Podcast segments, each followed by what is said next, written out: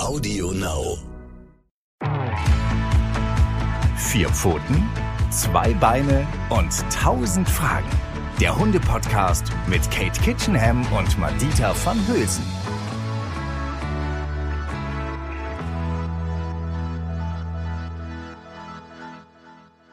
Hallo und herzlich willkommen zu einer neuen Folge unseres Podcasts Vier Pfoten, zwei Beine und 1000 Fragen.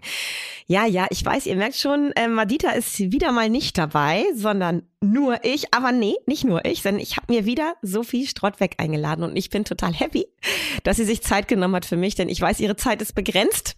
Also, vielen Dank dafür, Sophie. Denn es ist ein wirklich wichtiges Thema, also findet zumindest Madita und finden viele unserer Hörerinnen ähm, das Thema Ernährung und Verhalten. Und ich persönlich, ich oute mich jetzt gleich, ähm, ich persönlich habe diesem Thema in meinem ganzen Leben noch gar keine Bedeutung beigemessen. ähm, wie ihr wisst, ich bin ja Verhaltensbiologin, interessiere mich immer für alles, was ich sehe. Ähm, Ernährung, ähm, Nahrungszubereitung hat mich schon immer eher abgestoßen. Also zumindest es selber zu tun. Ich finde es wunderbar, wenn andere für mich kochen. Aber ich selber finde ähm, Ernährung in dem Moment toll, wo ich selber was esse. Und ich muss leider zugeben, meine Hunde, und wahrscheinlich würden sie sich auch bitterlich beschweren, haben ihr Leben lang ähm, ja relativ wenig Beachtung, was Futter anbelangt bekommen. Sonst in ihrem Leben habe ich ja viel für sie getan und beachtet und so. Aber ja, es ist einfach nicht so richtig mein Thema. Ich weiß aber natürlich, dass es ein wichtiges Thema ist und dass das einfach mein persönliches Problem ist. Und deswegen gehe ich auch ganz naiv an diese Podcast-Folge heute ran. Na, ähm, Sophie, mit all meinen Fragen. Ähm, du siehst das ganz bestimmt ganz anders als ich, oder? Für dich hat Ernährung einen wesentlichen Einfluss auf unsere, äh, unser, unsere Art und Weise, wie wir leben und wie wir uns verhalten. Ja, hallo erstmal, liebe Katie. Ähm, ich freue mich auch, dass ich wieder da bin und ich koche tatsächlich gern, mhm. aber lieber für mich ah, als für die ah, Hunde. okay, das beruhigt mich schon mal. Meine Hunde werden tatsächlich sehr, sehr pragmatisch ernährt, um es ja. mal so auszudrücken. und, und ja, vielleicht kann man dem erstmal vorweg schicken. Also Tatsächlich, ähm, ja, ist für viele interessant, was fressen eigentlich meine Hunde. Ähm, in der Regel kriegen sie ein Trockenfutter, weil ich viel unterwegs mhm. bin und nicht Ach, den Pansen im Kastenwagen zerlegen Frage möchte. Von mir, Sophie, genau, weil du ja so viel unterwegs bist. Siehst du? Ich habe immer vor, ja. du kochst dann vor und bla blub. Nein. Nein, nein, um okay. Gottes Willen. Also ich bin glücklich, wenn ich schaffe, für mich Essen zuzubereiten okay, zu kochen. Mich. Also für die Hunde, nein. sie kriegen auch mal, wenn, ich wohne ja hier auf dem Land, wenn der Nachbar schlachtet, kriegen sie auch mal Schlachtabfälle, weil ich einfach äh, ein Problem damit habe, wenn man Essen wegwirft. Meine Hunde kriegen, da werden jetzt einige die Hände über dem Kopf zusammenschlagen, kriegen auch Essensreste. Ich habe keine Schweine und keine Hühner, natürlich. Also der Beagle würde auch die Köfferchen packen und abwandern, wenn Essen in die Mülltonne landen würde. Also ähm, das heißt, äh, meine Hunde kriegen alles Mögliche. Finde ich auch ganz, ganz wichtig, dass man Hunde von Anfang an dran gewöhnt, ähm, wirklich äh, ja, sie breit gefächert zu ernähren, dass sie ganz, ganz vieles kennenlernen. Und da geht's wirklich um Futterprägung, ist ein falsches Wort, aber um die Präferenz auch für bestimmte Nahrungsmittel. Und das äh, müssen Hunde lernen. Das ist ja auch total sinnvoll, wenn man jetzt als Welpe irgendwo in eine Region geboren wird, wo es nur Kaninchen gibt, dann wächst man mit Kaninchen gut auf.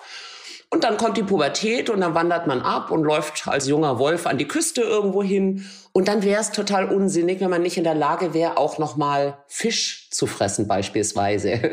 Das heißt, diese ähm, Nahrungspräferenzen machen durchaus Sinn in der freien Wildbahn. Bei uns ist es eher so, dass ähm, ich es als wichtig erachten würde, dass Hunde tatsächlich ganz, ganz vieles kennenlernen. Und zwar auch unabhängig von der Philosophie oder bei Ernährung muss man fast von Ideologie reden, ähm, der Züchter oder der Halter. Das heißt, ähm, die erste Präferenz für Futtergewohnheiten, Nahrungsgewohnheiten, ähm, Futterprägung in Anführungsstrichen, beginnt schon im Mutterleib tatsächlich. Ähm, und da werden schon erste Grundsteine gelegt. Dann kommen die Welpen auf die Welt, dann läuft es weiter über Brutpflegeverhalten der Hündin, die natürlich auch ihre Keimflora aus der Maulhöhle auf die Welpen überträgt. Dann fangen die Welpen an, eigenständig zu fressen.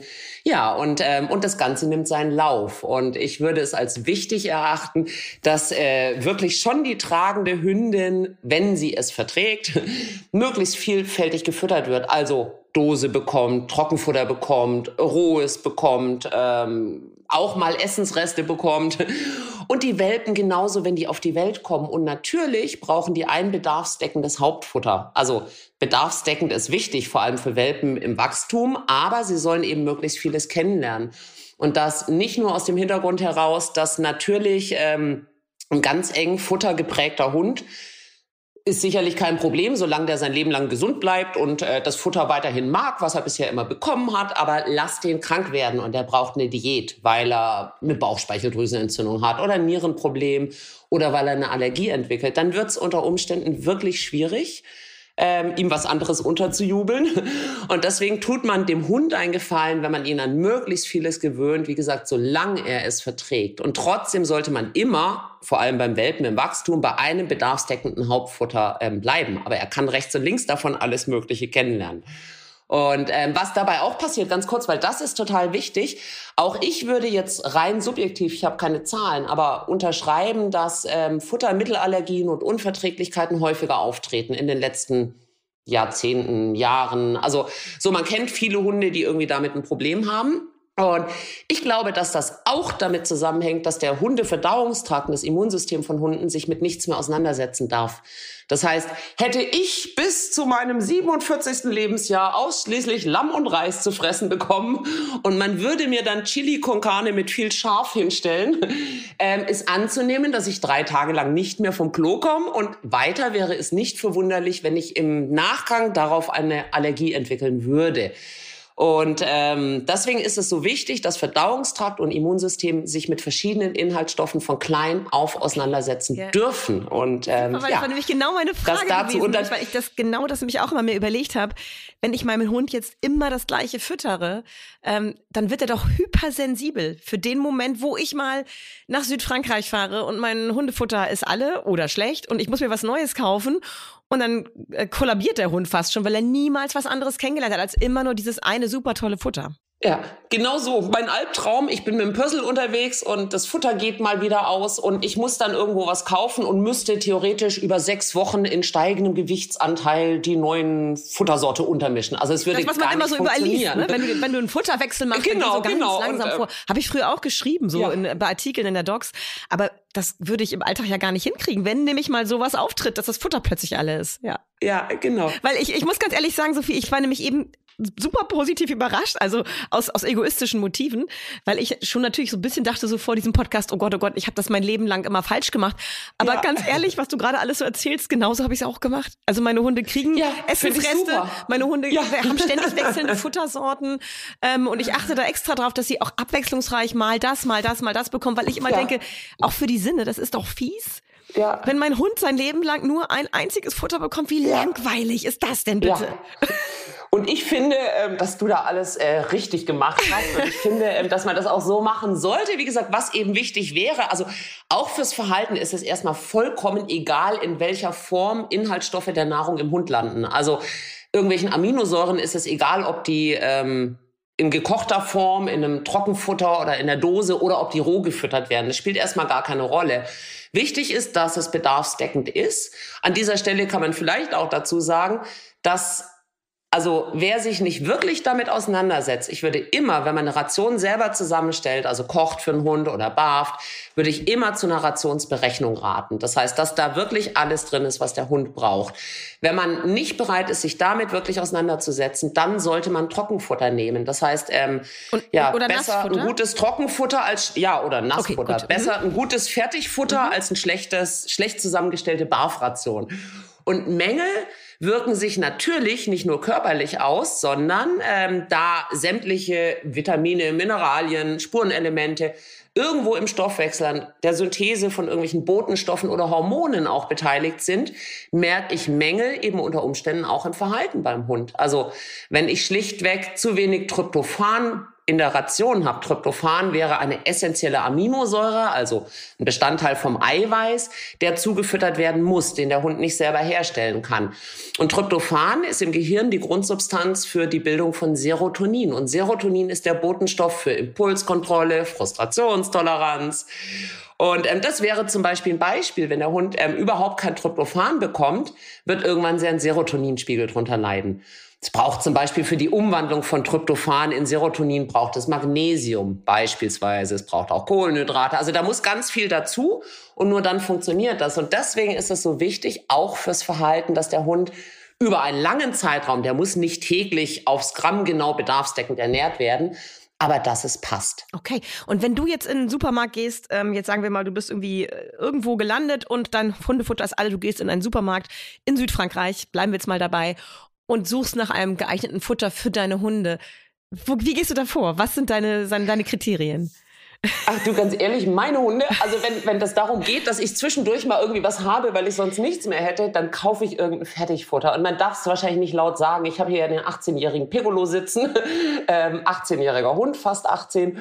Und Piccolo ähm, bekommt jetzt seit einem Jahr, weil er wirklich nicht mehr gut frisst, der kriegt Frohlig und die Jahrdosen. Ach, also da würde jetzt jeder die Hände über dem Kopf zusammenschlagen. Und ja. ich denke mir, daran wird dieser Hund nicht mehr sterben. Ja. Also, weil er das besonders gerne mag oder wieso kriegt er das? Ja, jetzt? das ist das Einzige, was er frisst. Also tatsächlich, das findet er richtig gut. Er möchte jetzt im Alter Junkfood haben. Okay. Und dann soll er das auch haben. Dann kriegt er halt Frohlig Ey. und dann kriegt er halt die schäbigsten aller Dosen. Ähm, der wird an was anderem das, sterben. Das finde so. ich auch gut, weil wenn man mein Uropa nur McDonalds essen haben möchte, dann würde ich ihm das ja, auch kaufen. Dann kriegt er das. das genau eben. Also so, ähm, ich habe auch schon, apropos, wenns Futter mal ausgeht. Oh Gott, ich äh, hänge mich jetzt sehr, sehr weit aus dem Fenster. Ja.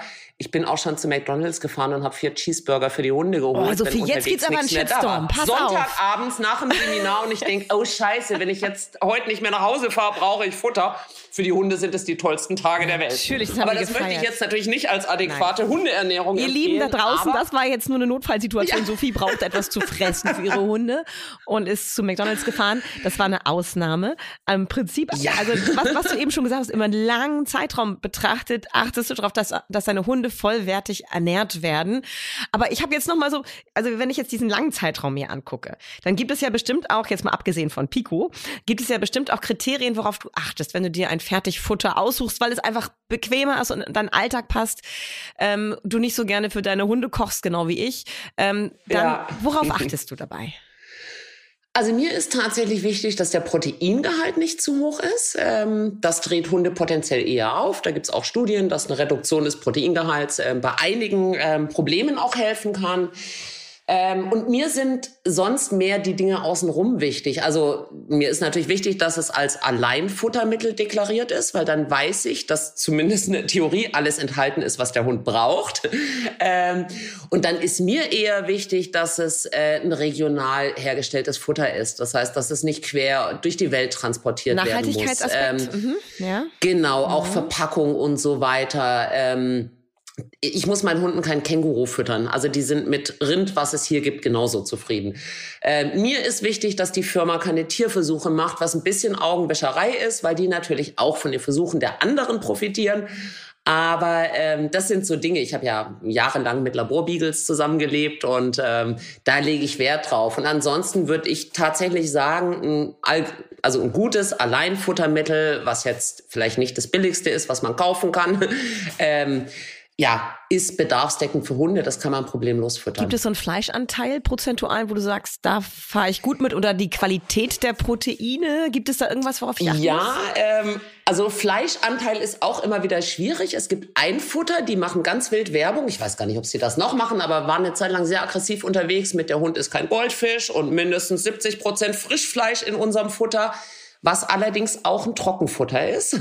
Und daran sieht man schon, ähm, wie vorsichtig man mit Werbeversprechen rund ums Futter sein muss und wie das mit den Deklarationen ist.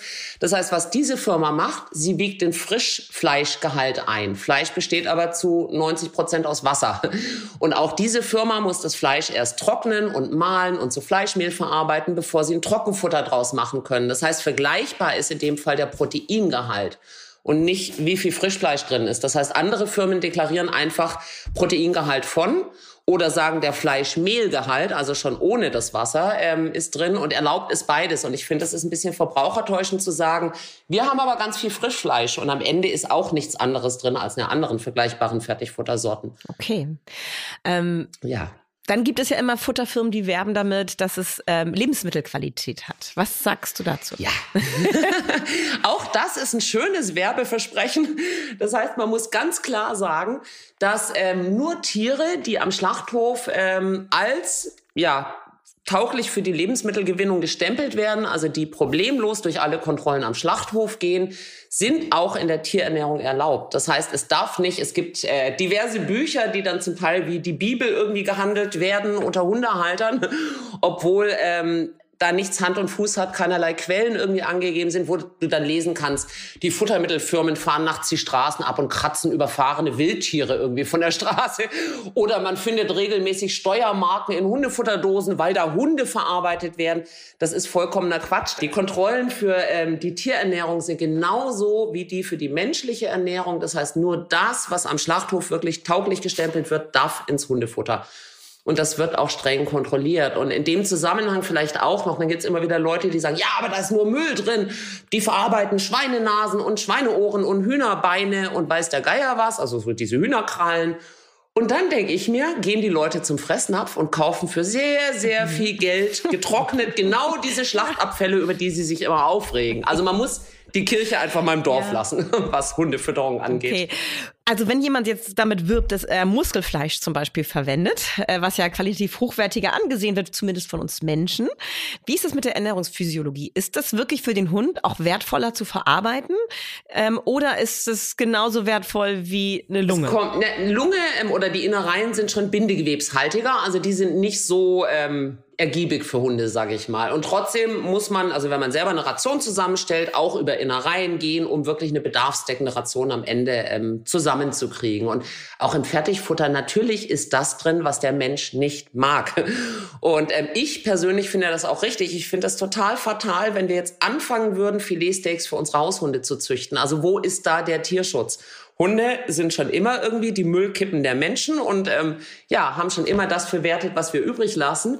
Und es ist ja auch nicht anzunehmen, dass auf steinzeitlichen Müllkippen ähm, ja, Filetsteaks rumlagen. Das heißt, der Hund ist drauf ähm, ausgelegt, Abfälle zu fressen. Und ich finde, das kann er durchaus tun. Also wir können nicht sagen, wir züchten jetzt noch mehr Fleisch unter katastrophalen Bedingungen um unsere Haushunde zu ernähren. Das fände ich völlig am mhm. Tierschutz vorbei. Also das finde ich genau, finde ich ethisch auch höchst fragwürdig. Ich bin tatsächlich öfter auch schon mal gefragt worden, ne, ob ich für bestimmte Hundefuttermarken irgendwie Werbung machen würde. Ich hatte es bisher immer abgelehnt. Ich weigere immer, mich auch. Ich, es gibt irgendwas immer, was mich stört und vor allen Dingen das, das sorgt bei mir wirklich für dass sich meine Nackenhaare sträuben, ist genau das, dass sie damit werben, dass sie ähm, Lebensmittel, echtes Fleisch benutzen. Das heißt, für meinen Hund werden jetzt Hühner, Rinder und Schweine getötet, damit mein Hund gut leben kann. Das möchte ich nicht. Mein Hund ist ein Abfallverwerter. Das ist eben halt die Domestikationsgeschichte des Hundes. Sieht so aus, dass bis vor ein paar hundert Jahren Hunde in unserer Nähe gelebt haben und sich, wie du schon sagst, die Müllkippen der Menschen waren, sich von unseren Abfällen ernährt haben. Und jetzt haben sie so eine Position erreicht, dass sie über alle anderen Tiere gestellt werden und ich sie mit dem Fleisch anderer Tiere, die extra für sie gestorben sind, ernähre, das möchte ich definitiv nicht. Ja, also ich finde das wirklich gut, nicht. dass ich aus den Resten der mhm. Futtermittelherstellung für Menschen ja. ähm, meinen Hund ernähre. Ähm, aber trotzdem ist es natürlich berechtigt von allen Hundehaltern, weil wir lieben unsere Hunde und sie sind für uns wie Kinder. Wir wollen, dass sie gesund und alt werden. Ähm, trotzdem ist es natürlich berechtigt zu fragen, wie qualitativ wertvoll ist ein besonderes Hundefutter? Macht es wirklich so wenig Unterschied, woher die Proteine kommen? Also ist wirklich nur der Proteingehalt entscheidend? Also mir fällt gerade ähm, ein, ein Gespräch, das ich mal mit einem Entwickler einer, also Futtermittelentwickler, ich weiß nicht, wie die Berufsbezeichnung ist, einer Futtermittelfirma äh, geführt habe. Und der meinte zu mir, man könnte problemlos aus Sägespänen und Altöl ein bedarfsdeckendes Futter für Hunde ähm, herstellen. Das heißt also, die Bedarfsdeckung ist erstmal nicht wirklich die Kunst, wenn man weiß, was man alles zusammenstellen ähm, ja, ja äh, okay. äh, muss. Mhm. Ja. Ähm, aber deswegen wäre ich eben tatsächlich dabei zu sagen, Mensch, man guckt sich wirklich die Inhaltsstoffe an ähm, und geht zu einer, ja, also seriösen Firma. Also es ist sicherlich was anderes enthalten in in dem Jahr Futter aus dem Rewe-Markt, äh, in diesen Dosen, die Piccolo jetzt bekommt, äh, als in einem hochwertigen Hundefutter. Und trotzdem, wie gesagt, finde ich Abfälle prinzipiell im Hundefutter völlig in Ordnung. Also da, ja, es muss halt bedarfsdeckend sein. Und bedarfsdeckend ist also die eine Geschichte. Die andere Geschichte ist, wie ist der ähm, ja, ethische Anspruch auch an das, was dann wirklich enthalten ist. Mhm. Genau. Also ja, ganz wichtiges Thema finde ich auch, aber auch hier natürlich äh, so viele Menschen halten Hunde und nicht die meisten haben kein Geld, Hundefutter zu kaufen mit dem Biosiegel. Ja. Das ist einfach so. Das muss es aber auch gar nicht sein, finde ja. ich. Wenn man, genau, wenn man eben halt. Übrig. Genau. Also wenn man, wenn einem einfach klar ist, dass das nichts Negatives ist, dass im Hundefutter Abfälle verwertet werden. Das wird ja immer so negativ deklariert. Das ist es nicht. Es ist nachhaltig und es ist für die Hunde komplett bedarfsdeckend und auch lecker. Ähm, Kommen wir mal zu einem ganz anderen Thema, einem Trendthema, was mich wirklich beschäftigt, weil ich tatsächlich versuche, ich schaffe es noch nicht ganz, ähm, immer mich vegan zu ernähren. Ah. Also, ne, ich, ich wusste, worauf ich, du hinaus willst. ja. Nein, also es ist einfach mein persönliches Ding als Mensch ähm, möchte ich einfach für weniger Tierleid verantwortlich sein. So und deswegen ich ich bin kein Extremist. Ich sehe es nicht nur schwarz und weiß. Ähm, Fleisch da verzichte ich schon ziemlich lange drauf. Ich will aber also jeder muss es selber für sich entscheiden und in seinem Maße umsetzen, wie er es kann. Also ich bin da überhaupt nicht so, dass ich nach rechts und links gucke. Ich konzentriere mich da einfach wirklich nur auf mich und meine ethischen Ansprüche. Ähm, und ich finde es eben halt wirklich gruselig, was mit, mit den Milchkühen passiert und den Kälbchen. Und deswegen versuche ich, wie es irgendwie geht, Käse und Milch zu, Milchprodukte zu reduzieren. So. Aber bei meinen Hunden finde ich das schwierig, weil es sind nun mal Hunde, die gerne auch Fleisch essen. Also die sind, die sind natürlich Omnivoren, genau wie wir, nicht Karnivoren. Die können alles essen. Und mir ist schon klar, das geht. Man kann einen Hund vegan, bedarfsdeckend ja. ernähren, oder? Ja, ja, nein. Also ich denke, vegetarisch ist es problemlos möglich. Also das kriegt man hin. Ähm, vegan, also ich finde es tatsächlich auch ethisch fragwürdig, mir Carni-Omnivoren zu halten, ähm, die halt, oder Meyer und Zentek würden ja vom fakultativen Karnivoren sprechen. Ähm, natürlich können die gut Kohlenhydrate, also haben da kein Problem mit. Ähm, und natürlich könnte man auch Proteine irgendwie pflanzlich ähm, dem Hund zufügen. Trotzdem habe ich da so, haben wir das Recht, unsere eigene Ideologie auf unsere Hunde zu übertragen. Ähm, das finde ich tatsächlich fragwürdig. Das ist jetzt ein blöder Spruch, aber da würde ich sagen, vielleicht wären Kaninchen, nee, zwei Kaninchen, sonst ist es auch wieder ähm, tierschutzrelevant. vielleicht wären zwei Kaninchen in dem Fall besser. ähm, es ist ich glaube, das muss man mit sich selbst irgendwie, mit seinem Gewissen vereinbaren. Ich weiß, dass ähm, vegan wirklich schwierig ist, das äh, bedarfsdeckend hinzukriegen für einen Hund. Vegetarisch ist eher möglich. Ähm, man muss aber leider sagen, es gibt auch wenig Studien dazu. Also ich kenne keine aktuelle. Es gab mal eine am Lehrstuhl in München für Tierernährung. Die habe ich jetzt aber auch nicht mehr gefunden. Das war eine Doktorarbeit. Da ging es um vegetarisch und vegan aufgezogene Welpen, die ich kann es nicht mehr genau sagen, aber ich glaube, mit zehn Wochen irgendwie die Hälfte äh, der Gewichtszunahme der normal ernährten Welpen hatten.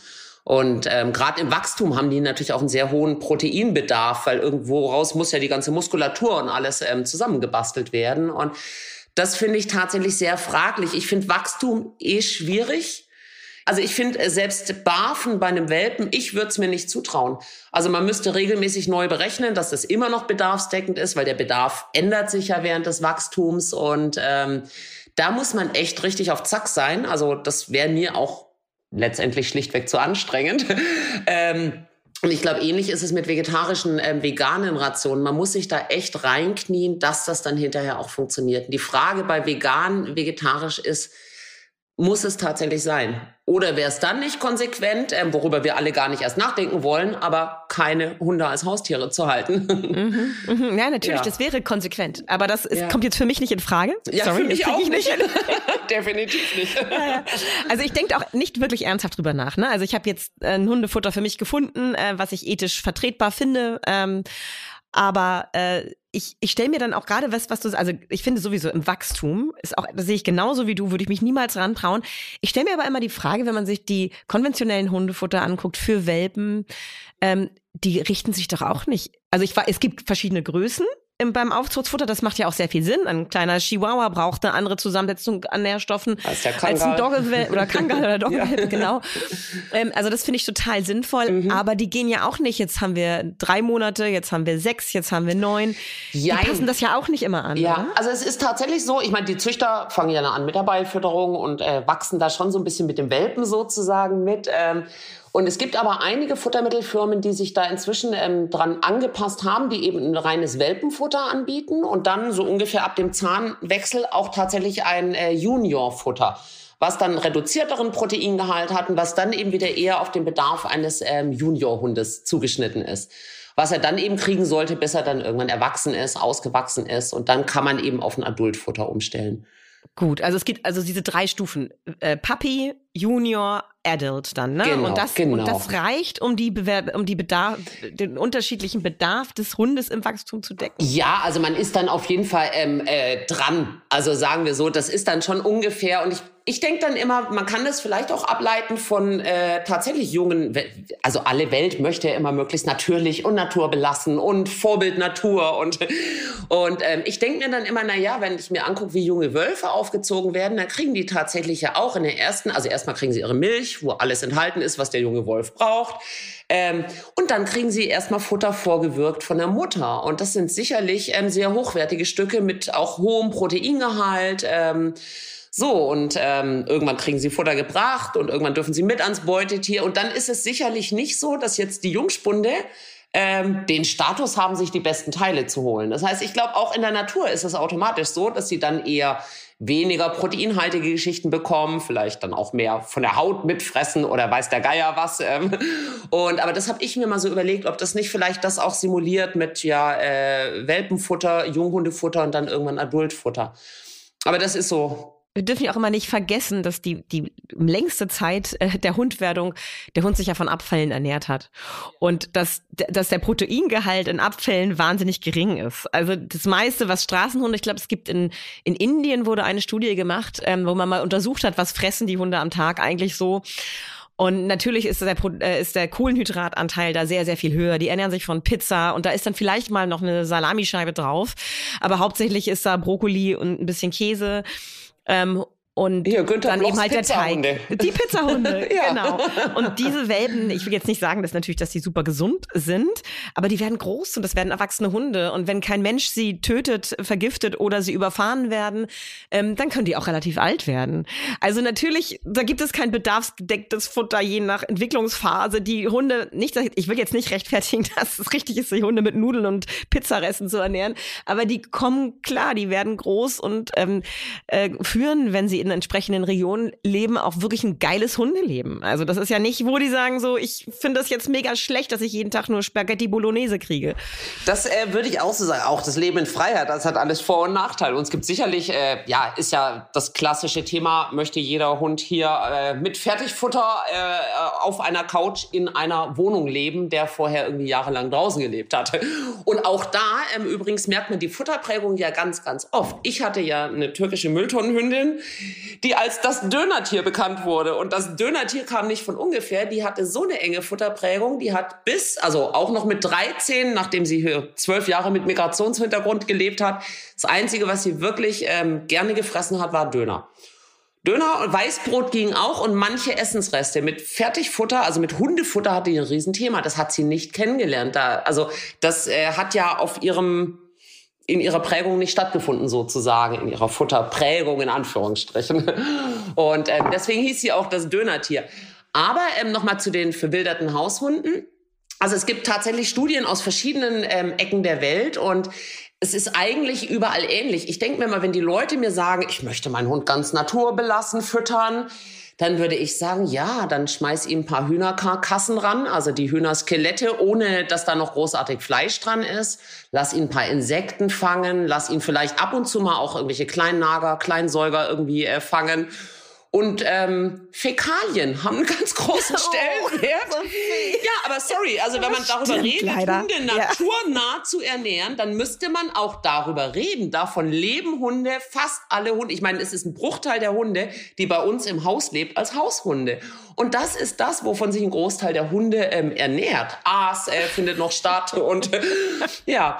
Oh, und, liebe Leute ähm, da draußen, aber jetzt, jetzt geht bitte, sammelt nicht Kacke. Und Nein, bitte tut das nicht. Äh, das war jetzt sehr überzogen, aber also du verstehst, worauf ich raus will. Immer ja, dieses und weiß. naturnah Natur, und der ja, Hund ja. und der Wolf. Und dann wird ja auch immer mit dem Wolf der Vergleich gezogen. Und wie du sagst, es gibt ähm, durchaus Straßenhunde, die ein gewisses Alter ähm, erreichen, auch je nachdem, wo sie leben. Aber beim Wolf äh, muss man ganz klar sagen, dass ja, ach, Wölfe werden so sechs, sieben, acht Jahre alt vielleicht. Und die Natur ist total zufrieden, wenn die ihre Gene ein paar Mal äh, weitergegeben haben. Und mehr wird von denen nicht verlangt sozusagen. Und wenn wir uns unsere Haushunde anschauen, dann wollen wir einfach, dass die möglichst alt werden und dabei möglichst gesund bleiben. Und da spielt natürlich die Ernährung eine ganz wichtige Rolle. Und was in dem Zusammenhang auch spannend ist, es gibt ähm, verschiedene Statistiken. Man liest immer wieder äh, in den sozialen Medien, dass Hunde viel früher sterben, seit es Fertigfutter gibt, seit äh, die bösen Tierärzte impfen und entwurmen. Und tatsächlich ähm, sprechen alle Statistiken eine ganz andere Sprache. Die ähm, Lebenserwartung von Hunden, die durchschnittliche, ist in den letzten Jahrzehnten signifikant gestiegen. Und das liegt unter anderem daran, dass sie besser medizinisch versorgt werden, dass sie geimpft werden, entwurmt werden, aber auch, dass sie besser ernährt werden. Also so, und ich möchte das also da bin ich so egoistisch. Meinen Hunden wäre es auch egal, wenn die mit sieben abdanken. Aber ich bin sehr dankbar, dass hier äh, der 18-Jährige und der 16-Jährige neben mir sitzen. Und ich, ich glaube bin auch schon, sehr dass froh, dass er noch fast 17 geworden ja. ist. dass da auch die Ernährung mit reinspielt.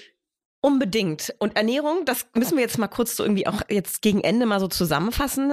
Es heißt, wir haben jetzt hier ganz viel über Fertigfutter geredet. Ne? Ich weiß, dass viele von euch da draußen ihre Hunde selber ernähren und sich sehr viel Gedanken machen und ähm, das auch sich haben ausrechnen lassen, was ihr Hund für Bedarfswert hat. Und das ist gut. Das ist was Tolles, dass er das macht. Find das heißt nicht, dass wir das, dass wir das doof finden. Wir ja. sind einfach nur grottenfaul, glaube ich. Ne? So wir sind wir total pragmatisch. Nein, wir finden äh, das eben. einfach, ich, ich habe wirklich Schwierigkeiten gehabt, meine Kinder gesund groß zu kriegen. Ich, es hat mich als wahnsinnige Mühen und äh, Energie gekostet. Ich bin so froh, dass die jetzt beide volljährig sind und jetzt ja. ein bisschen die Verantwortung abgeben kann.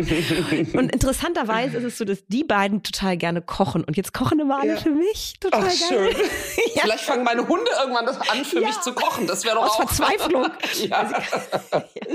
Nein, also ich, ich, wir, wir finden das toll, wenn man sich so engagiert, weil man das, wenn das eine Leidenschaft von euch ist und euch das wichtig ist und auch alle da draußen, die sich mit diesem Thema berufsmäßig beschäftigen, das ist eine gute Sache. Wir wollen uns in keiner Weise darüber lächerlich machen, uns darüber erheben oder sonst was. Uns geht es hier einfach um die ganz sachliche Information, dass Hunde gut alt werden können, wenn sie ein bedarfsdeckendes Alleinfuttermittel bekommen. Ihr müsst kein schlechtes Gewissen haben, wenn ihr so faul seid wie Sophie und ich. Das ist okay. Trotzdem sind eure Hunde, wenn ihr sie ab und zu mal eben halt Fleischknochen mitbringt vom Schlachter. Ähm, ja irgendwas Abwechslungsreiches ihnen bietet, mal Nudeln, die übrig geblieben ja. sind, die werden Nudeln davon nicht Soße sterben, auch wenn Hund. das genau, auch wenn das ein bisschen gesalzen ist. Wenn das ständig und nur passiert mit einem herzkranken Hund, habt ihr ein Problem. Aber wenn man das mal macht, ist es überhaupt gar kein Thema. Und prinzipiell gilt natürlich immer, wenn dieser Hund individuell irgendwas nicht verträgt, dann kriegt er es natürlich nicht. Also die nächste Diskussion der Hundewelt ist ja Kohlenhydrate, ja, nein, oder, oder, oder. Äh, und ist klar, wenn ich einen Hund habe, der individuell damit ein Problem hat, dann stellt sich ja die Frage gar nicht, fütter ich ihm das oder nicht. Aber ich glaube schon, dass es wichtig ist zu sagen, Mensch, man könnte auch mal irgendwie, was die Hundeernährung angeht, einen Fuß ein bisschen vom Gas nehmen. Und ähm, ich empfinde es manchmal tatsächlich eher andersrum, dass ähm, suggeriert wird, ähm, wer seinen Hund mit Fertigfutter füttert, füttert, der tötet ihn quasi auf Raten.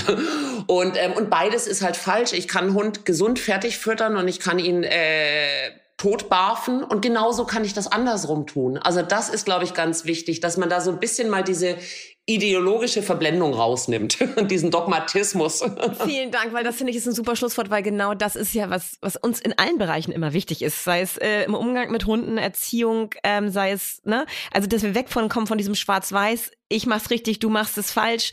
Hin zu mehr, es ist mehr möglich und ähm, solange wir darauf achten, dass wir glückliche, ausgeglichene Hunde haben und ab und zu mal ihnen auch sinnlich was Neues geboten wird ähm, sind wir auf der sicheren Seite, dass unsere Hunde ein verdammt geiles Leben haben. Ja.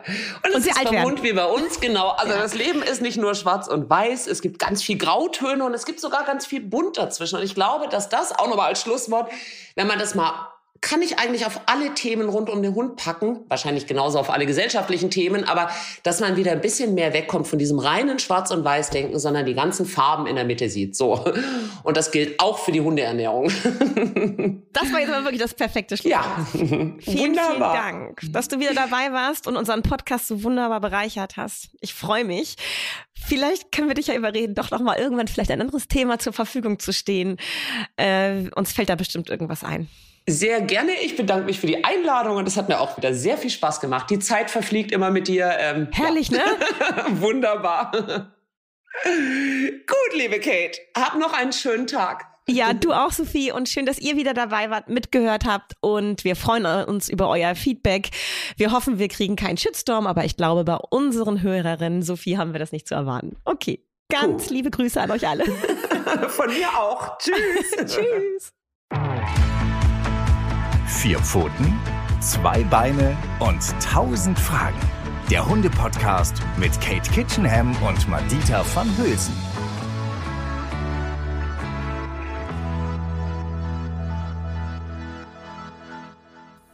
Das war's mit vier Pfoten, zwei Beine und tausend Fragen, ihr Lieben. Aber damit ihr die Zeit zur nächsten Folge gut überbrücken könnt, haben wir hier noch einen Podcast-Tipp für euch. Hört mal rein.